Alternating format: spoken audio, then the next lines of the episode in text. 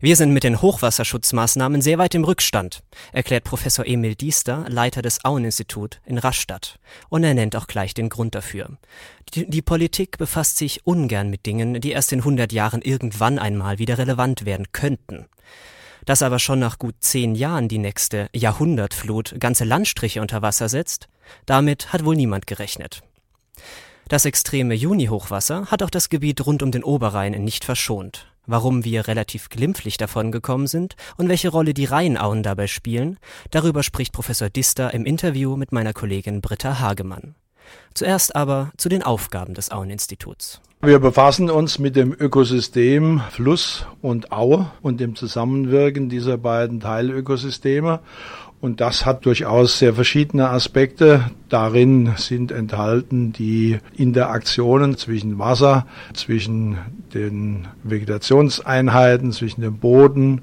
Die Morphologie spielt eine Rolle, die Flussmorphologie, äh, die in diese Ökosysteme auch immer wieder verändernd eingreift. Die Anwendungen, die sich daraus ergeben, die gehen von der Fischerei bis zum Hochwasserschutz und zur Forstwirtschaft die verschiedenen sogenannten Ökosystemdienstleistungen, die damit verbunden sind. Hochwasserschutz hatte ich schon angesprochen, aber auch die Selbstreinigung spielt dabei eine Rolle.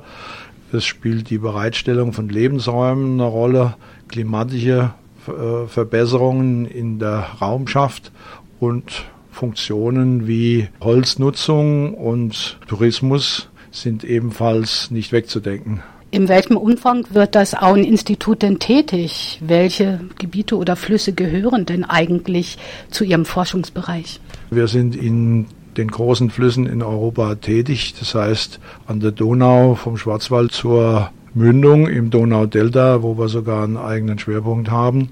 Wir sind an der Elbe tätig, wir sind äh, am Rhein, unserem Hausfluss tätig und arbeiten immer noch ab und zu an der Loire. Zumindest nehmen wir dort die Arbeiten, die wir früher gemacht haben, noch weiter im Monitoring auf und schauen, was daraus geworden ist. Was sind denn Auen überhaupt?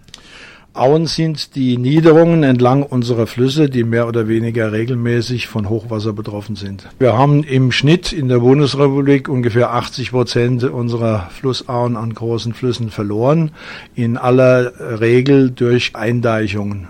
Es ging bei den großen Eindeichungen im 19. Jahrhundert vor allen Dingen um ackerfähiges Land, was man gewinnen wollte. Denn mit den Überschwemmungen können Wälder, Auenwälder sehr gut leben. Auch die Auenwiesen kommen damit zurecht, aber eben nicht ackerbaulich genutzte Flächen. Sie haben mir das richtige Stichwort gegeben, Hochwasser, Hochwasserschutz. Das ist ja jetzt gerade extrem aktuell. Wie schwer hat es denn hier das Gebiet am Rhein getroffen? Wir hatten natürlich auch ein Hochwasser und wir lagen hier beim Pegel Blittersdorf vor unserer Haustür über 4000 Kubikmeter pro Sekunde. Das ist immerhin eine ganz gewaltige Wassermenge. Und das ist sogar ein bisschen mehr als das, was bei diesem Hochwasser jetzt in Dresden durchgegangen ist an Wassermenge. Also die Wassermenge ist durchaus beachtlich, die auch im Rhein abgeflossen ist, aber sie ist schadlos abgeflossen. Und wir haben natürlich wunderbare Überschwemmungen in den Auen gehabt, wo das Hochwasser ja keinen Schaden anrichtet, sondern wo es hingehört und positiv zu werten ist. Das heißt, wir sind hier am Rhein gut weggekommen, weil es noch ziemlich viele Auenflächen gibt?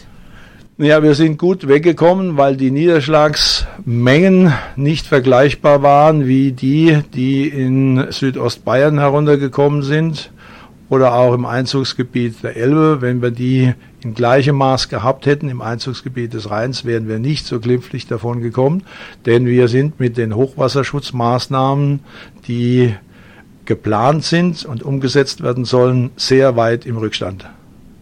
Was halten Sie für die Ursachen der katastrophalen Hochwasser?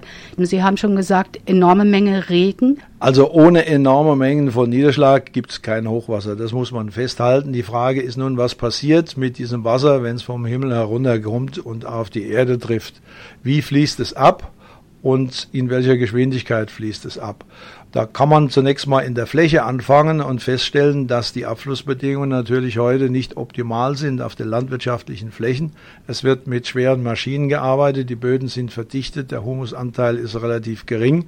All das führt dazu, dass die Versickerungsraten äh, auch weit hinter dem zurückliegen, was sein könnte. Die kleinen Flüsse und Bäche sind ebenfalls begradigt und das führt natürlich dazu, dass das Wasser schneller zusammenfließt und nur dann konzentriert in den großen Flüssen landet und in den großen Flüssen kann sich das Wasser auch nicht mehr in die Aue ausdehnen, weil 80 Prozent der Auen der großen Flüsse verschwunden sind durch Eindeichung.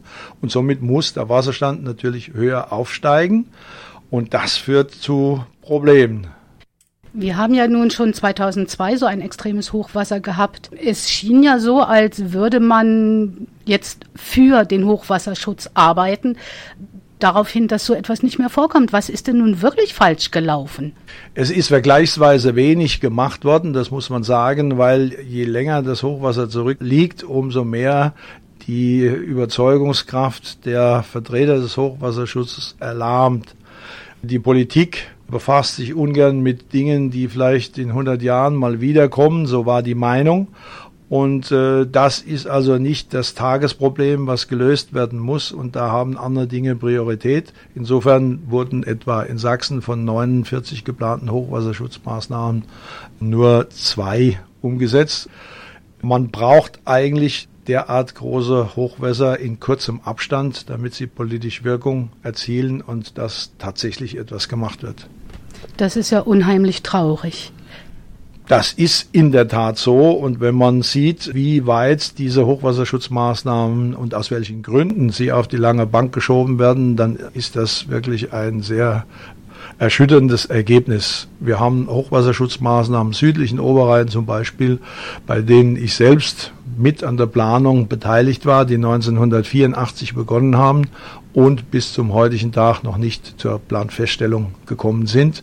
Also im nächsten Jahr haben wir dann 30 Jahre und es ist nichts erreicht. Wir haben andere Planungen, mit denen wir das ganze Hochwasserproblem von Rheinland-Pfalz und sogar bis weit äh, nach Nordrhein-Westfalen hinein lösen könnte, wo aber eben seit geraumer Zeit eine Gemeinde und deren Bürgermeister Widerstand leistet und wo eben kein zuständiger Landesminister oder keine Landesministerin eben einen Knopf dran macht und sagt, wir machen das und wenn die Gemeinde äh, Probleme hat, dann soll sie den Klageweg beschreiten und dann, wir leben ja in einem Rechtsstaat, dann muss eben ein Gericht entscheiden, was richtig und was falsch ist.